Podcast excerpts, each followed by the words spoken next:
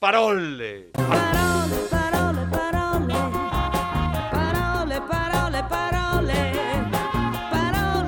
Hechas las presentaciones, Carmen, te escuchamos. Pues hoy arrancamos con un asunto aparentemente frívolo, más frívolo incluso que pelearse por quién va a ir a Eurovisión, con eso lo digo todo. Y es que resulta que hace muy pocos días la cantante Rosalía ha sacado con muchísima promoción, lo que a su vez Sí. genera mucha expectativa, la portada y el listado de canciones de su nuevo disco. La portada la ha visto hasta los ciegos, la, la han visto todo. La han visto que no se ve nada.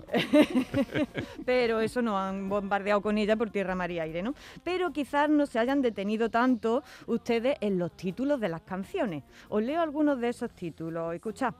Kitchen Teriyaki, Sakura, Hentai. Así al burto, yo no sé vosotros, pero solo por el sonido de esas palabras parece que estoy leyendo la carta de un restaurante japonés, ¿verdad? Ujú. Eh, Kitchen Teriyaki, Sakura, Hentai, Un ¿no? poquito de Kempura, faltaba. sí, apartado eso de la tempura y un kimono.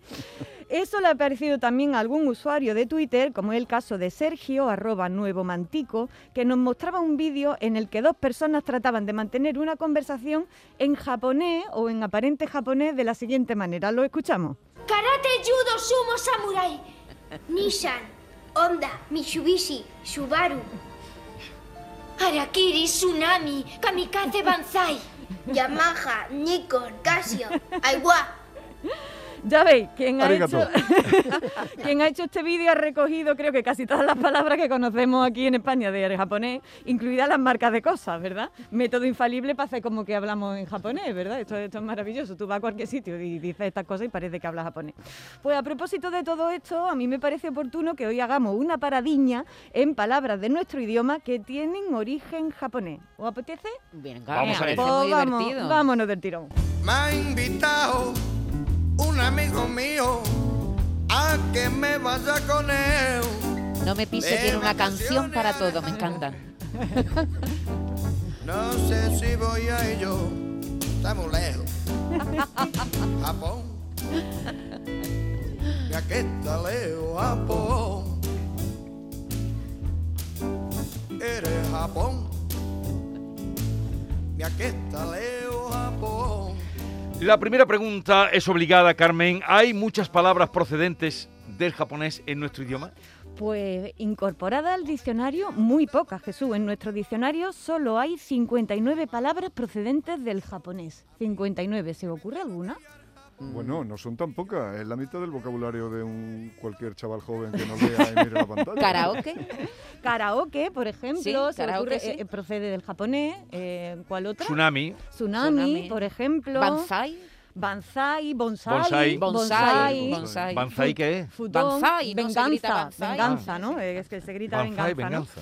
Pues sí, los japonesismos que se nos vienen a la cabeza del tirón, tanto que no están en el diccionario como que sí, pero que lo utilizamos habitualmente, eh, son tsunami, por ejemplo, soja, soja procede también del japonés, bonsai, eh, futón, tatami, ¿no? Pero vamos a ver algunas de estas palabras procedentes del japonés que usamos muy a, mu- a menudo, cuyo origen y formación resulta especialmente hermosa. Vamos a verla.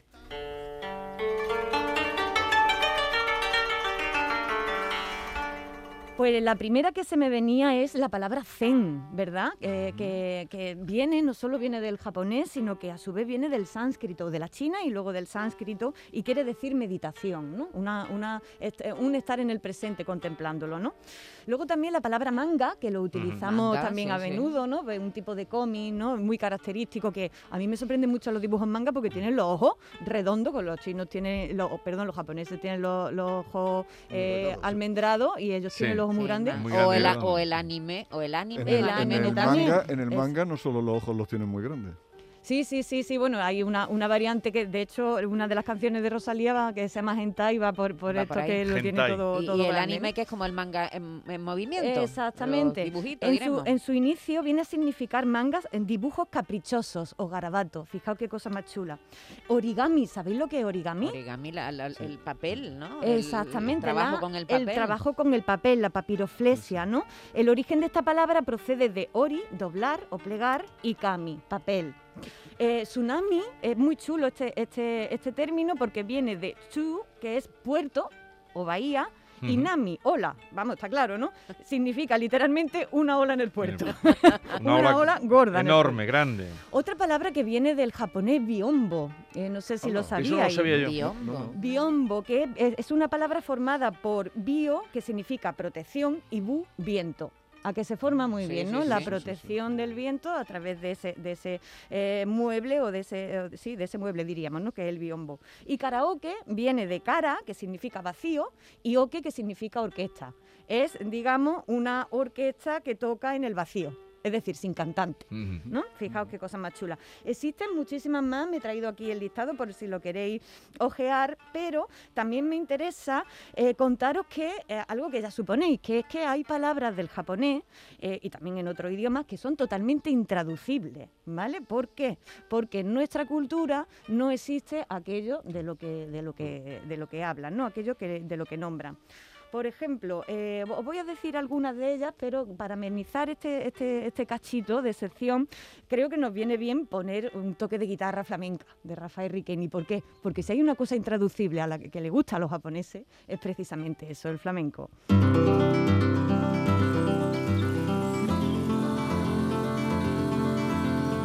Os cuento la primera palabra intraducible que os traigo, que es la de geisa. ¿Por qué? ¿Cómo, cómo definiríais o por qué, qué sinónimo utilizaríais para Uy, es, geisa? es muy complicado porque Es hay, que no tiene hay- traducción, hay claro. mucha- Exactamente. Claro, en la- además hay mucha en la cultura mm, no se sabe muy bien, ¿no? Aquí en Occidente no, con- no sabemos muy bien qué es una geisha. No existe, no existe eso, no, No. nunca ha existido. Sí. Eh, y lo traducimos generalmente por cortesana, incluso por prostituta, Hmm. ¿verdad? Y El no, cine también ha hecho ahí. Eh, sí, de la eh, sí, suya. claro, claro, El diccionario de la Real Academia, de hecho, tiene una definición, la ha incorporado al diccionario, Geisha, y eh, la definición dice lo siguiente. Jesús, ¿puedes leerla? En el Japón, muchacha instruida para la danza, la música y la ceremonia del té, que se contrata para animar ciertas reuniones masculinas. Vale, fijaos qué cosa más, más, más curiosa, ¿no? Habrá quien diga, después de haber escuchado esta definición, que efectivamente es como sinónimo de prostituta o de señorita de compañía y algo así. O camarera. Pero no, en el Japón tienen condición de artista. Es decir, estas muchachas desde pequeñas son instruidas, desde los 15 años creo, son instruidas en distintas artes como la música, la danza, la narración, las artes tradicionales, ¿vale? Y originariamente eran hombres. A partir del 1800 fue cuando eh, comenzaron a ser mayoritariamente mujeres, pero las geisas, eh, que no- nosotros lo decimos en, en femenino, eran hombres durante mucho tiempo. Y otra palabra intraducible que os dejo aquí, que me gusta muchísimo, es cocoro.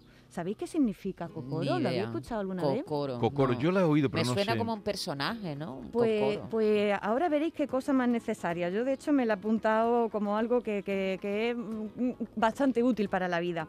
Eh, si miráis por ahí, en casi todos los sitios nos dicen que cocoro significa corazón, pero no de- en corazón como víscera, sino, Sí. sino poner corazón en, en algo, tener corazón, buen corazón, buen sentimiento, ¿no?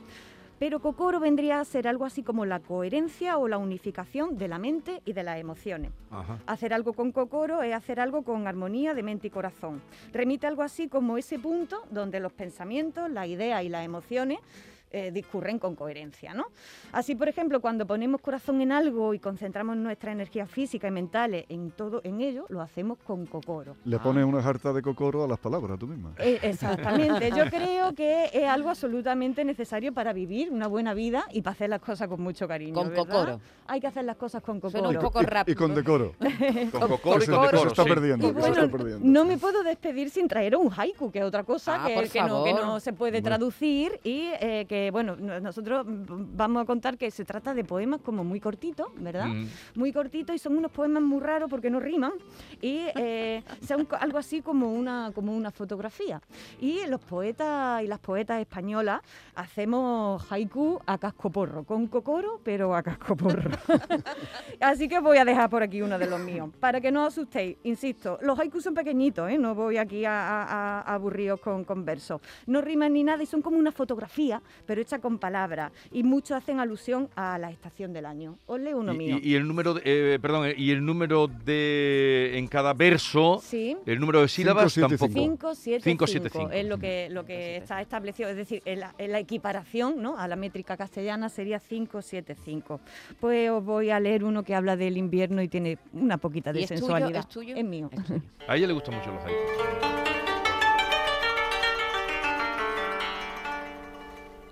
Invierno en casa. Tu ropita y la mía sobre la silla.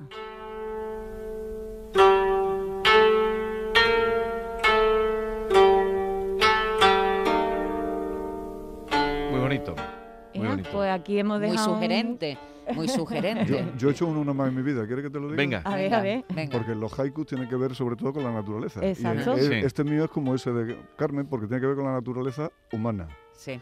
Y dice así, malos augurios, la noche de bodas tuvo jaqueca.